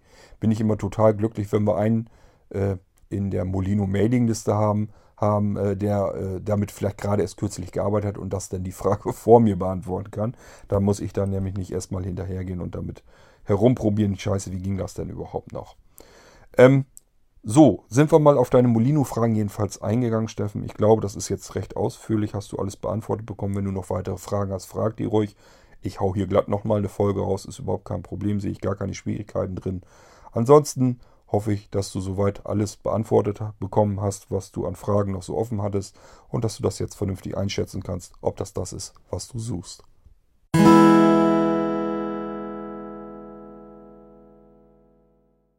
Erinnert ihr euch noch an die Folge Smarter Heizen? Die ist ja auch noch nicht so lange her. Da hat mir der Silvio nochmal dazu geschrieben. Silvio hat eine Praxis für Physiotherapie ähm, und äh, der hat sich die Folge auch interessiert angehört. Hat gesagt, ähm, dass er da noch eine Anmerkung zu hat. Er benutzt in seiner Praxis nämlich von AVM die ähm, Heizungsthermostate von äh, Fritz Deckt 300 heißen die, glaube ich. Warte, ich schaue nochmal eben nach. Ich meine, dass die so hießen. Äh, ob das nicht noch auch noch eine Erwähnung wert gewesen wäre, ja, heißen Fritz Deck 300, habe ich doch richtig in Erinnerung. Ähm, ob das nicht noch eine Alternative wäre, wie, wie meine Meinung dazu wäre. Ähm, also erwähnen hätte ich die wirklich können, da hast du recht, das ist gar nicht mal blöd. Ähm, da hatte ja hauptsächlich der Erich nachgefragt, dass ich mal, ob ich mal überhaupt was zu diesen Thermostaten und so machen kann. Ähm, soweit ich weiß, sind ja die Fritz Deck 300 nicht mit Amazon Echo ähm, bisher verknüpfbar. Könnte ich mir allerdings gut vorstellen, dass das auch so ein Kandidat dafür ist, der früher oder später einen Skill auf dem Amazon Echo haben wird. Und dann macht das Ganze natürlich auch erst richtig Spaß. Ähm, bisher, was mir generell an den AVM-Dingern nicht gefällt, ich will nochmal übrigens, äh, Silvio, ist jetzt nicht so, dass ich das komplett hinten runterfallen lasse. Ich benutze selber auch die Deck 200 Steckdosen. Und äh, ich will mir auch nochmal eine von diesen Außensteckdosen, ich glaube, das ist glaube ich Deck 210, will ich mir vielleicht auch nochmal dazu kaufen. Ähm, für bestimmte Einsatzzwecke benutze ich diese Deck 200 Steckdosen nämlich ganz gerne. Äh, nämlich die können mir jederzeit sagen, wie das mit dem Stromverbrauch aussieht. Und das hat viele verschiedene Vorteile, die ich mit benutze. Das mache ich aber in der Folge, wenn ich mal drauf eingehe, generell auf Schaltaktoren und wie man äh, Steckdosen an- und ausschalten kann und was die mit Strommessung, was die so noch so alles können. Da werde ich hoffentlich nicht vergessen, dass ich auf die Deck 200 auch noch eingehen werde, weil ich die hier, wie gesagt, auch mit im Einsatz habe und auch ganz gerne benutze für bestimmte Zwecke. Ich benutze, benutze diese Dinge nämlich nicht zum Ansteuern, nicht zum Schalten. Dafür nehme ich sie nicht so wahnsinnig gern. Und da kommen wir nämlich auch zum Grund, warum ich diese Deck 300 nicht so recht verfolge. Zum einen ist es natürlich so, ich habe ja erzählt, dass ich hier die Haumatik-Thermostate an den Heizkörpern habe.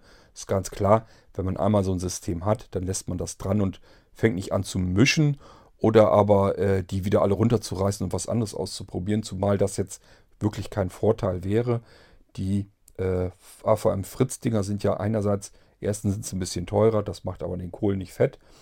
Äh, was aber viel schlimmer ist an dem ganzen AVM-Krempel bisher, äh, meiner Meinung nach hat das immer noch nichts mit Smart Home zu tun. Die nennen das zwar, die packen das unter Menübereich Smart Home auf ihre AVM Fritz Boxen, aber ja, komplexe Programmierung fehlt mir da wieder Und es fehlen viel zu viele Komponenten. Soweit ich das in Erinnerung habe, gibt es nur die DECT 300. Ähm, das ist ja dieser Heizungsthermostat zu dem AVM Fritz-Geschichten. Äh, dann gibt es noch die DECT 200, die Schaltsteckdose und die DECT 210, das ist die Außenschaltsteckdose und dann war es das. Das ist kein wirkliches Smart Home System. Da kann man nicht viel mit anfangen. Äh, da habe ich im Prinzip wieder das gleiche Spiel, wo ich mich bei ähm, HomeKit und Co. schon drüber aufgeregt habe.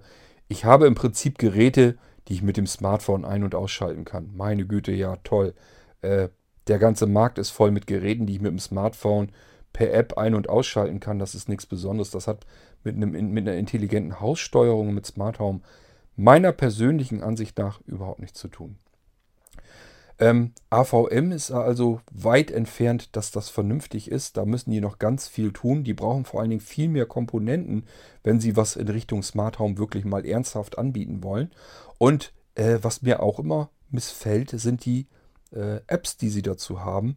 Ich möchte eine vernünftige App haben zum Ansteuern. Ich habe bisher immer noch so einen uralten Schinken hier, um meine ähm, DEC 200 Schaltsteckdosen von AVM schalten zu können. Das mache ich nicht über die AVM-App, sondern über dieses App, die heißt, glaube ich, sogar einfach nur Smart Home oder so. Sind, ist ein ganz altes Ding, kriege ich jedes Mal eine Meldung, dass mein Telefon langsamer wird. Das ist immer ein schlechtes Zeichen. Wenn man die Meldung bekommt am iPhone, dann heißt das nämlich, da, du hast hier noch eine App, die läuft in 32 Bit. Und das fliegt jetzt langsam hinten raus. Ich könnte mir vorstellen, schon mit iOS 11 werden wir wahrscheinlich dahin kommen, dass man diese alten Apps nicht mehr äh, laufen lassen kann und dann fallen die komplett raus. Und wenn sich da jetzt schon keiner mehr um die Pflege kümmert, diese alten Apps, äh, ja, kann man sich vorstellen, dann werden diese Apps einfach mit der nächsten iOS-Generation gar nicht mehr bedienbar sein. Insofern kann man sich da schon jetzt fast von verabschieden, wenn man diese Meldung hat. Ist immer ein schlechtes Zeichen, wenn das eine Lieblings-App war.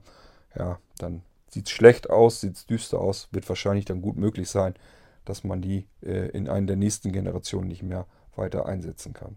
So, und das gefällt mir alles bei den AVM-Produkten nicht. Ähm, klar, wenn man dann äh, von AVM auch noch das Telefon hat, so ein Mobilteil, ähm, damit kann man das vernünftig steuern. Vernünftig ist aber auch immer so eine Geschichte, weil, äh, ja, ist Menü, muss man sehend alles bedienen können. Äh, die Telefone von AVM, die konnte ich also relativ schnell schon nicht mehr benutzen, weil das Menü zu klein ist und zu ja, schlechte Kontraste und, und zu, zu man kann es eben nicht vernünftig ablesen, hat keinen Zweck gehabt. Ich habe zwei, dreimal AVM angefragt, ob man da nicht was machen kann, ob man es nicht eben einfach invertieren kann. Gerade bei, wenn ich bedenke, hier, da sind ja die Displays, sind ja welche bei gewesen, die sind monochrom. Das heißt, gibt nur die Möglichkeit, entweder ich habe einmal Text in einer Farbe oder den Hintergrund in einer anderen Farbe. Ähm, das kann technisch echt kein Aufwand zu sein, das eben umschalten zu können, dass der Text in hell ist und die äh, der Hintergrund in dunkel und schon hätte ich es wieder lesen können. Äh, ja, hat sich nie einer drum gekümmert und von daher war das Ding irgendwann für mich durch. Ich habe da keine Lust mehr, mich mit abzugeben, dass man das nicht anständig bedienen kann. Das ist der Grund, warum mir diese Thermostate von äh, AVM bisher nicht so wirklich zugesagt haben. Aber du hast nicht ganz unrecht. Der, erstens, der Vollständigkeit halber hätte ich es mit reinnehmen können. Zum Zweiten, sie sind nicht überteuert, so wie andere Dinger, die ich da genannt habe. Ähm, die AVM deckt 300 Dinger. Die kosten Stück äh, etwas, also zwischen 50 und 60 Euro. Äh, die kann man sich also auch noch erlauben. Und man hat noch einen großen Vorteil dabei. Äh, die funktionieren natürlich mit der Fritz-Box zusammen. Viele unter euch haben die Fritz-Box bei sich zu Hause als Router, das weiß ich. Und dann braucht man sich eben keine Zentrale und nichts weiter dazu zu kaufen, kann sich einfach von AVM diese Thermostate kaufen, tauscht die an der Heizung aus und hat prinzipiell erstmal schon mal einen Thermostat, den man überhaupt schon mal bedienen kann. Auch blindlings, ähm, notfalls eben direkt auf der Fritz-Oberfläche, auf der Fritz-Box, wenn man da gut mit klarkommt. Auf alle Fälle kann man sie da in Betrieb nehmen. Selbst das ist aber noch einfacher. Äh, das in Betrieb nehmen bei AVM ist nämlich wirklich super sau einfach. Ähm, einfach äh, Batterien reinstecken äh, bei dem Heizungsthermostat, dann die Decktaste gedrückt halten an der Fritzbox, dann verbinden die sich vollautomatisch, braucht man sich nicht weiter darum zu kümmern. Äh, wenn die verbunden sind, bekommt man ja mit. Da muss man nur noch die mittlere Taste bei den Thermostaten einmal gedrückt halten, zwei, drei Sekunden, hört man, dann geht das Ding nämlich los. Ähm, wäre ganz praktisch, wenn man den Thermostat schon, schon an der Heizung angebracht hat. Und dann ist das Ding durch. Dann war das die Einrichtung. Das war's dann. Äh, man kann dann in die Fritzbox-Oberfläche gehen, kann den Dingern noch einen vernünftigeren Namen geben. Aber ansonsten war es das von der Einrichtung. Einfacher geht es eigentlich nicht. Knöpfchen drücken und das Ding ist fix und fertig brauchbar mit dem System. Einzige, was mir halt nicht gefällt, ist die Möglichkeit, wie man sie dann anschließend bedient. Direkt am Gerät kann man sie genauso schlecht bedienen wie alle anderen auch. Da ist auch ein Drehregler dran. Die sehen äh, rein von der Form her sehr ähnlich den Haumatic-Geräten, ähm, den Thermostaten. Von daher äh, müsste man mal rausfinden, ob das wirklich von AVM kommt oder ob da irgendein anderer Hersteller mit reinspielt. Würde mich nicht wundern. Das ist ganz oft so, dass es ein, zwei große Hersteller gibt. Die machen dann auch gleich die ganzen Komponenten für alle anderen Anbieter und Hersteller dann auch mit. Äh, die knallen dann höchstens nochmal einen anderen Aufkleber mit ans Gehäuse, beschriften die Tasten vielleicht nochmal anders. Äh, und dann war es das im Großen und Ganzen. Aber das Ding kommt an sich von dann woanders her, von einem von den großen Herstellern. Und dann kann man eben als kleiner Hersteller dann auch nochmal sowas mit anbieten. Von daher vermute ich mal fast, dass AVM vielleicht gar nicht selbst die Dinger herstellt, dass sie das von irgendjemandem fertigen lassen, äh, der dann vielleicht ja auch irgendwie für EQ3 die Teile bastelt da in China. Keine Ahnung. Die sehen mir jetzt verdächtig ähnlich aus, auch mit drei Tasten oben drauf, großes Display dahinter und eben den Drehrad äh, von vorne vor, äh, dass man da daran alles einstellen kann. Ich habe aber gesehen, dass das Menü im Thermostat, das ist dann doch noch wieder ein bisschen anders, beziehungsweise ja, die ganze Anzeige, das Display ist ein bisschen anders noch aufgebaut, sind andere Grafiken und so weiter mit drin und auch die drei Tasten sind anders beschriftet. Aber äh, so rein optisch erstmal der erste Eindruck würde man sagen, ja, kenne ich, sieht so ein bisschen aus wie Homematic und Homematic IP. Ähm, aber ist klar, Thermostat ist Thermostat, die sehen sich alle ein bisschen ähnlich mittlerweile. Und äh, auch bei AVM ist es so, der hat auch diese intelligente Technik drin, dass wenn man das Fenster aufreißt, dass er merkt, hier wird gelüftet ähm, und dann dreht er sich auch mit runter. Auch das haben die mit drinne. Von daher, ähm, Erich, wenn du noch zuhörst und dich interessiert die Geschichte mit den Thermostaten immer noch, das wäre tatsächlich vielleicht noch eine Alternative für dich. Nicht, wenn du im Moment daran denkst, dass du auch gerne was hättest, was man mit Amazon Echo bedienen kann. Wenn das so dein Anliegen war, dann nützt dir das im Moment noch nichts. Ich wüsste nicht, dass, da, dass es da schon einen Skill für das Amazon Echo gibt. Aber AVM ist so ein typischer Kandidat, würde mich nicht wundern, wenn irgendeiner dafür was bastelt und dass man das Teil dann, dass man die Dinger mit dem ähm, Echo dann mit bedienen kann. Das kann durchaus sein.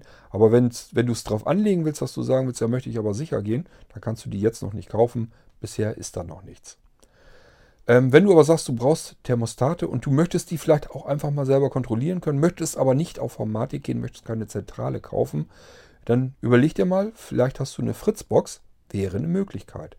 Dann hast du zumindest immer die Möglichkeit, dass du dich auf deiner Fritzbox einloggen kannst und kannst dann da mal eben schauen, äh, was, wie deine Temperaturen sind, wie die Einstellungen sind, kannst alles selber konfigurieren, kannst dich wieder komplett selbst drum kümmern. Darum geht es ja eigentlich hauptsächlich.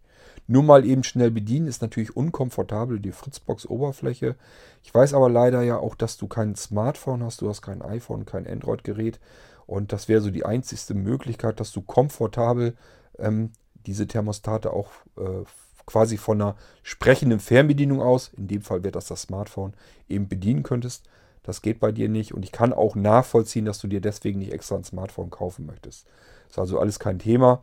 Ähm, deswegen bin ich immer so ein bisschen überlegen, was kann ich dir sonst noch erzählen, was du vielleicht machen kannst. Ähm, du wärst also mit diesen AVM-Fritz-Dingern schon mal immerhin einen Schritt weiter als mit der anderen Geschichte. Du brauchst hier keine Zentrale dazu zu kaufen.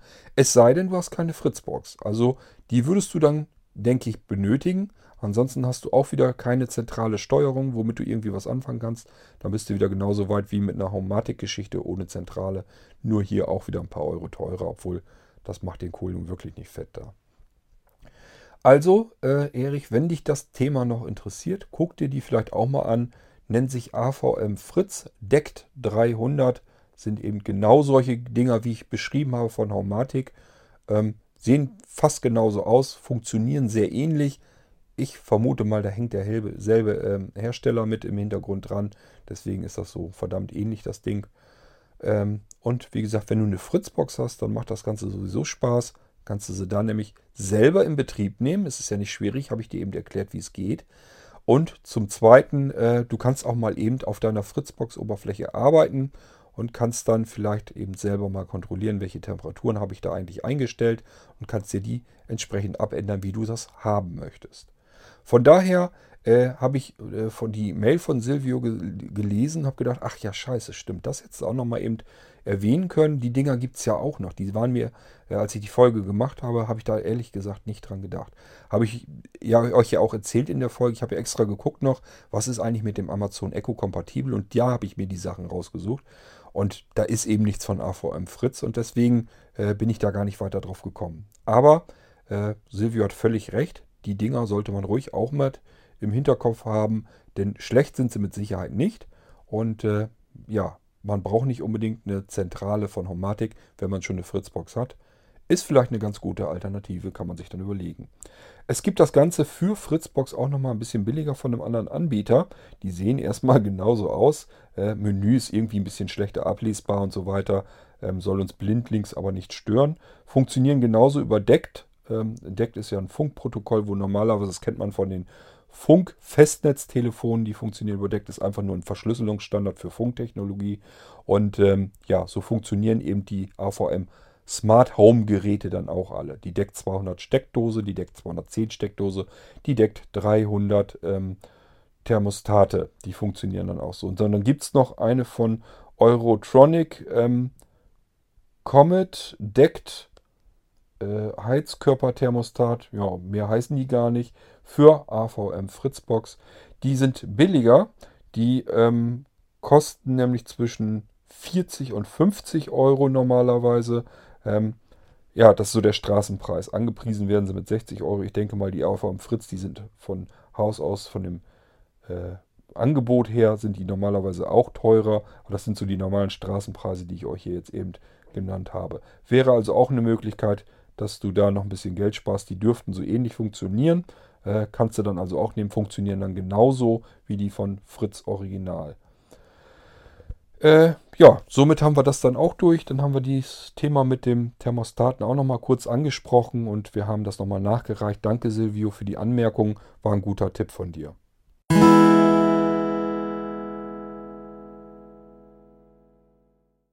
So, dann habe ich die beiden abgeklappert und ähm, ja, da war bloß noch Alexander. Da habe ich aber eine komplette Folge dafür gemacht. Ähm, da ging das ja um diese Sprachausgabe im UEFI BIOS. Äh, da haben wir eben eine Folge schon extra deswegen gemacht, weil das war nichts, was man so nebenbei eben beantworten konnte. Da wollte ich eine richtige Folge draus machen. Das ist schon ein komplexeres Thema gewesen.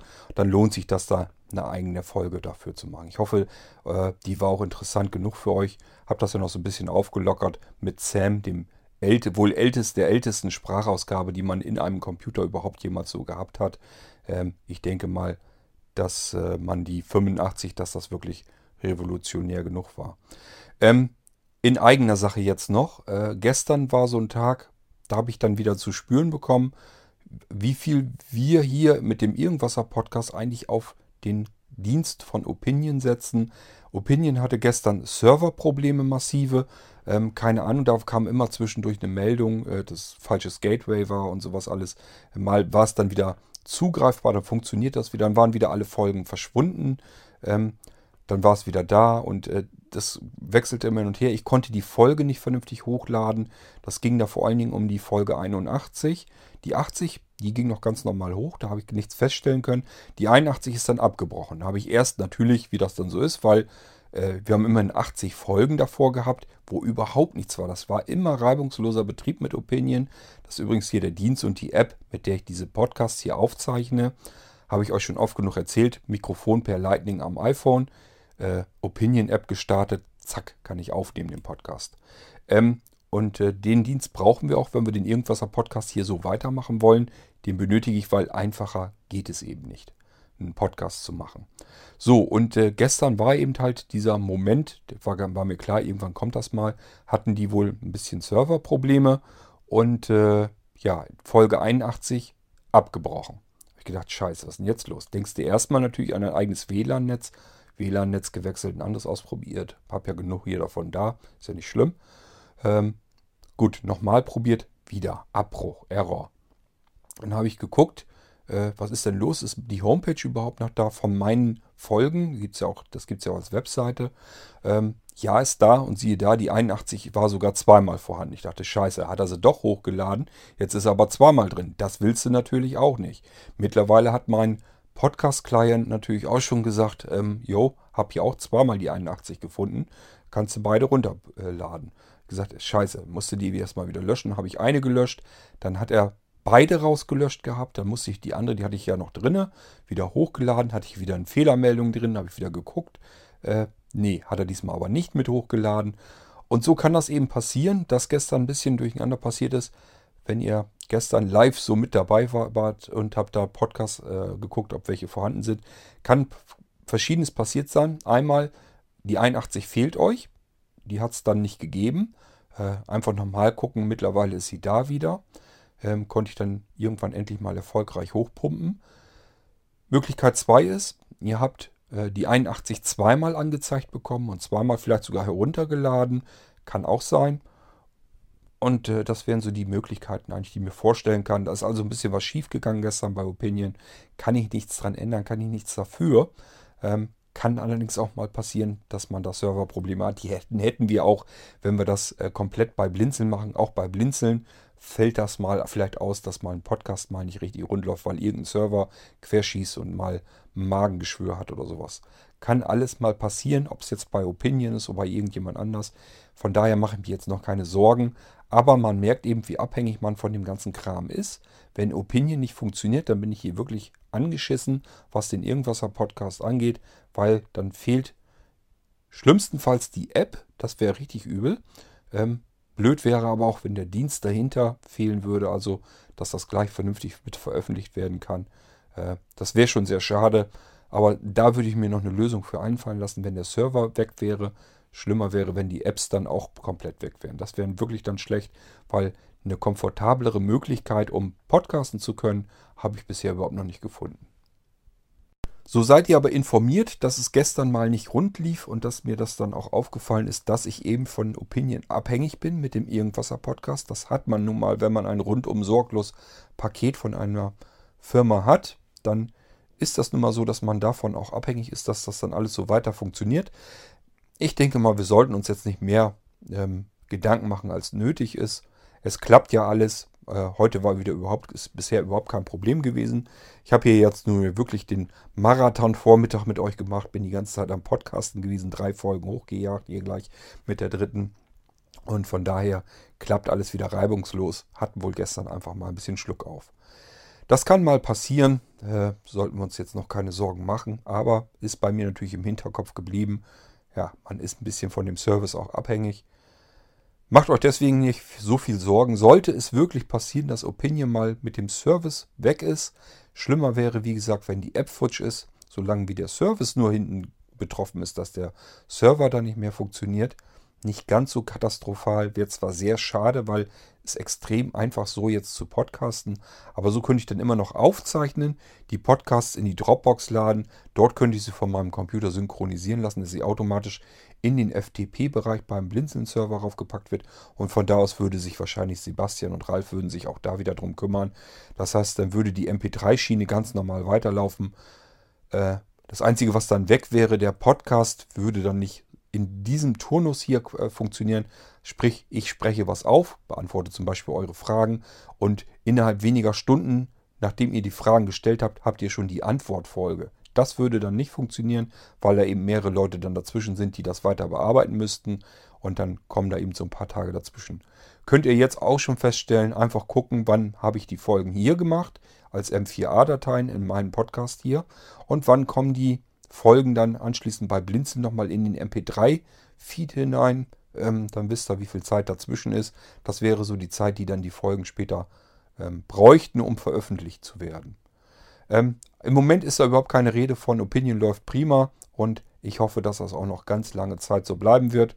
Ähm, und solange wie ich mit dem Werkzeug hier podcasten kann, äh, klappt das alles prima, kann ich euch hier weiter berieseln mit den Podcasts.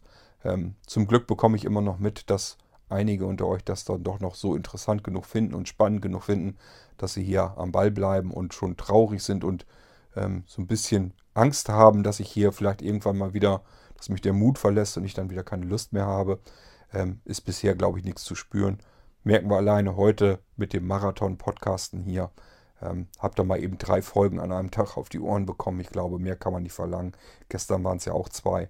Von daher würde ich nicht machen, wenn es mir nicht Spaß machen würde, wenn ich da nicht Lust zu hätte. Könnt ihr euch ja sicherlich vorstellen. Ähm, bei euch gibt es genug Leute, die da wohl Interesse dran haben und sich darüber freuen, dass ich am Podcast bin. Solange ich Leute habe, die das haben möchten und ich da Lust dran habe und Spaß dran habe, klar, warum soll ich da nicht einfach so weitermachen? Einzige, wo ich von nicht abhängig bin, ist eben das Werkzeug dafür hier. Ähm, Mikrofon habe ich sowieso dran. Äh, ich hoffe, dass das nächste iPhone noch einen Lightning-Anschluss hat, sonst hätten wir ein Problem. Dann kann ich das Mikrofon nicht mehr anklemmen. Wird aber nicht passieren. Ähm, äh, dann ein iPhone, ja, habe ich auch. Ist auch kein Problem. Selbst wenn das ähm, mal verkacken würde, wäre auch nicht tragisch. Ich habe noch iPads genug. Ich habe noch weitere iPhones. Von daher Plan B, Plan C, D und E und F haben wir alles da, ist kein Problem. Die App habe ich überall ein paar Mal drauf, äh, wäre auch kein Problem, solange die weiterläuft. Und äh, ja, hoffen wir einfach, dass Opinion weitermacht und äh, dass das gestern nur so ein bisschen ähm, Magenweh war vom Serverbetrieb her. Das kann immer mal passieren. Okay, dann haben wir wieder eine Folge zusammen und ich habe eure Fragen beantwortet. Ich hoffe, ihr hattet heute einen schönen Podcast-Tag und äh, äh, könnt mit den drei Folgen, die ich jetzt heute gemacht habe, was anfangen. Lasst mich bitte Feedback ähm, wissen, also schickt mir immer ein bisschen was zurück. Gerne Audio-Feedback, dann könnt ihr drauf an, dann packe ich das hier mit rein in die Folge. Wenn ihr nicht möchtet, dann vielleicht eine E-Mail, soll mir auch recht sein.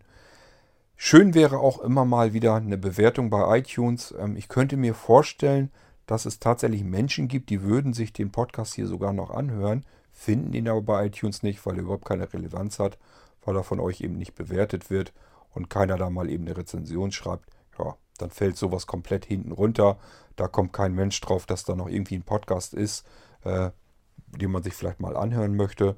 Und äh, ihr würdet da äh, mir eine Freude mitmachen, wenn ihr eine Rezension hinterlasst oder, wenn ihr da keine Lust habt, Text reinzutippen, äh, mal eben drauf tippen auf Bewertung und dann einfach die Sterne vergeben, so viele Sterne, wie euch das Ganze wert ist. Bis zu fünf Sterne geht. Einer ist, der, ist glaube ich, am wenigsten. Keiner geht nicht. Ähm, und schon habt ihr das Ding zumindest bewertet. Das sind zwei Sekunden und drei Tastendrücke. Ähm, von daher äh, könnt ihr das ruhig gerne mal machen. Äh, das bringt immerhin was, dass man überhaupt, dass dieser Podcast überhaupt so weit kommt, dass er überhaupt eine Bewertung hat. Solange wie das nur zwei, drei Dinger sind, die da mal auf die Sternchen getippt haben, passiert da nichts. Ist jetzt nicht so, dass mir das wahnsinnig wichtig ist, wie der blöde Podcast hier jetzt bewertet ist, wahrlich nicht. Aber ich könnte mir halt vorstellen, äh, wenn der überhaupt mal irgendwie in Gang kommen würde, dass da mal Rezensionen reinkommen würden, ein paar Sternchen oder so, dass man dann vielleicht eher finden würde. Ich weiß ja nicht, wie diese ganzen Suchalgorithmen bei iTunes funktionieren.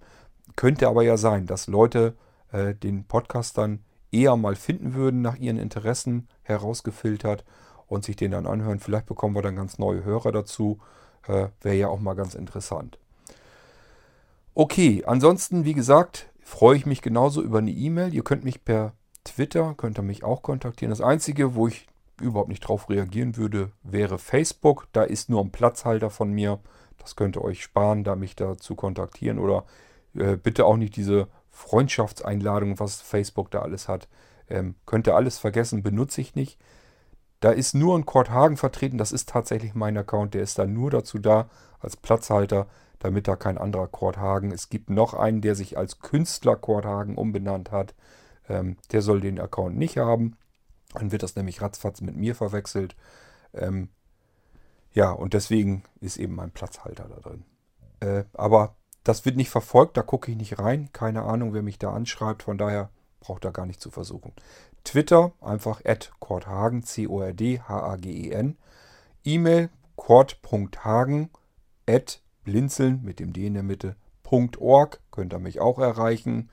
Ähm, was haben wir denn noch? Ach ja, das Kontaktformular bei Blinzeln könnt ihr auch ausfüllen. Kommt auch bei mir direkt mit an.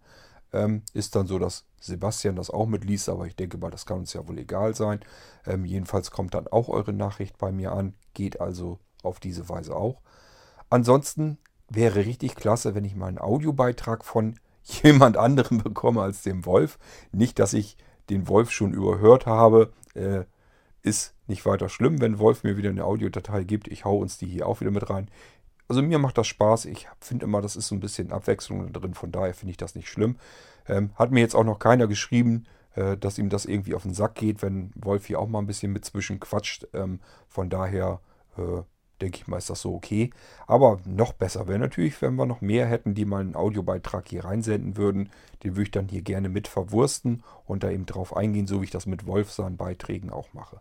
Wenn ihr dazu Lust habt und sagt, hm, ich habe aber kein Mikro, kann am Computer nicht aufnehmen, keine Ahnung, keine Software, weiß nicht, wie das geht, nie gemacht.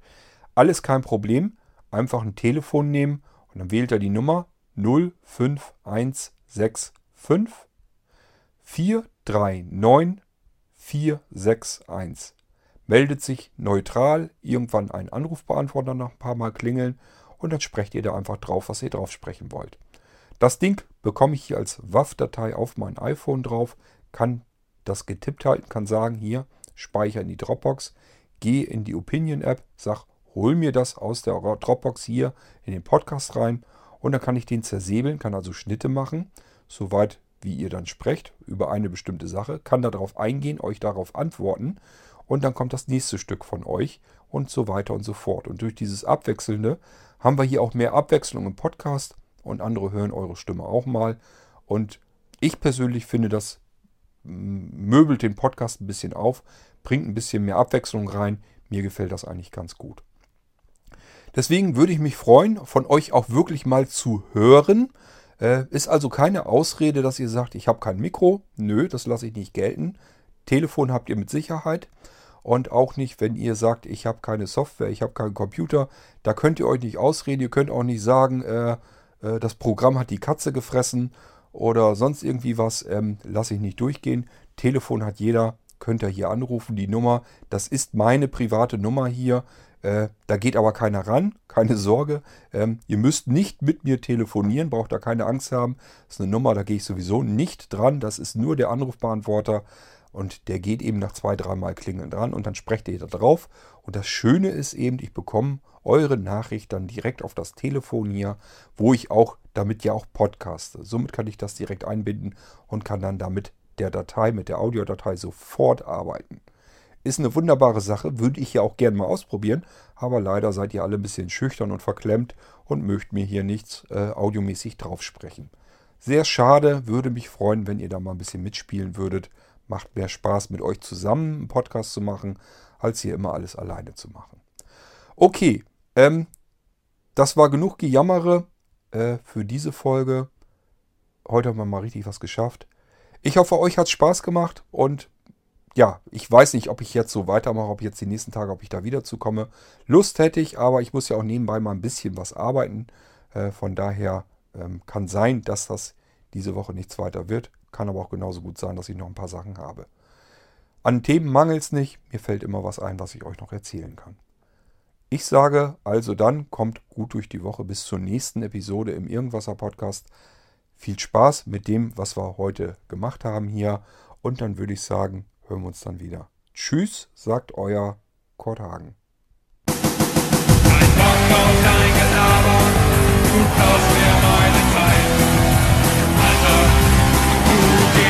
Ein.